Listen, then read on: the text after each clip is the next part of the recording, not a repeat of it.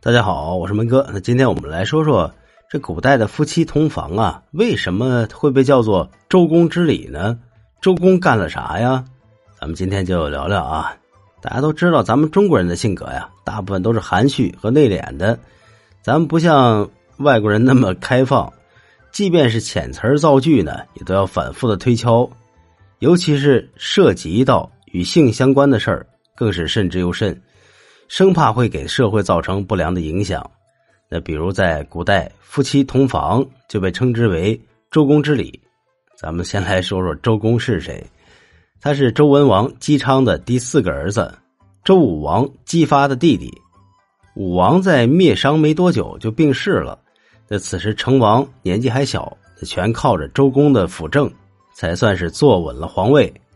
那期间，管叔。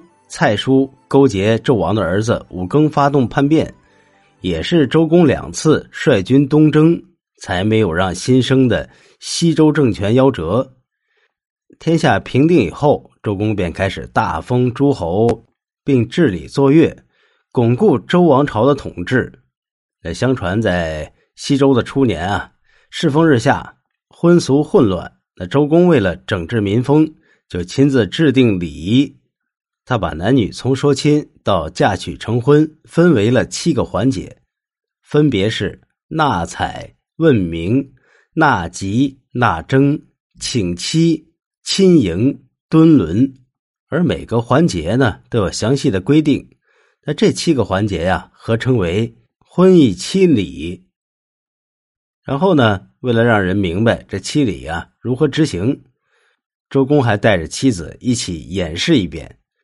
但是等演到敦伦之礼的时候，他妻子拒绝了。这拒绝我感觉是正常的，不拒绝才不正常。那按照周公的解释呢，敦伦其宜男辅女养，以合天父地载之礼。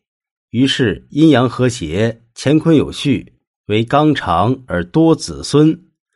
这个礼仪啊，含有指导新婚夫妇依礼行事的用意。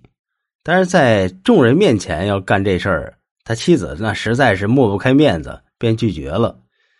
那值得注意的就是“敦伦”这个词儿专用于夫妻之间，要是和情人之间的交合是不能用这个词儿的。那周公就很苦恼啊，那怎么指导这新婚夫妻呢？有一天，周公见儿子伯禽在那儿摆弄几个葫芦瓢，试图将两个葫芦瓢重新合为一个葫芦。那这个事儿啊，就给了周公灵感。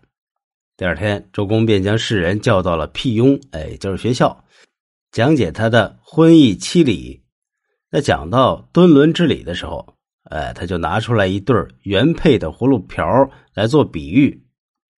未分之前的葫芦瓢，哎，它就如同一个馄饨，浑然一体；但抛开之后，就会男女有别。敦伦之礼就如同把葫芦重新合为一体。而仪态就是男辅女养。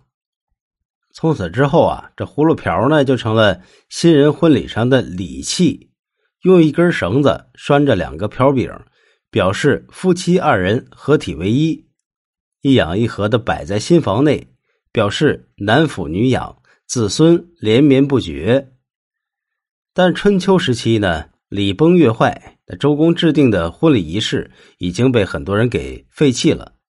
然后孔子又重修周礼，他认为敦伦不太适合出现在正式的典籍中，便将其给去掉，只剩下六礼。但是民间结婚的时候呢，依然在使用葫芦瓢作为礼器。孔子又顺应民意，将葫芦瓢收入礼书，称其为合锦。而合锦酒啊，就是咱们后世所熟悉的这个交杯酒。那两个葫芦瓢成了装酒的器具，所以不算是正规的礼器。那古人为什么要在结婚的时候喝合金酒呢？主要是因为两位新人婚礼上的一个重要内容就是共劳而食，就是一块吃这个祭祀的肉食，而酒呢是用来给他们漱口的。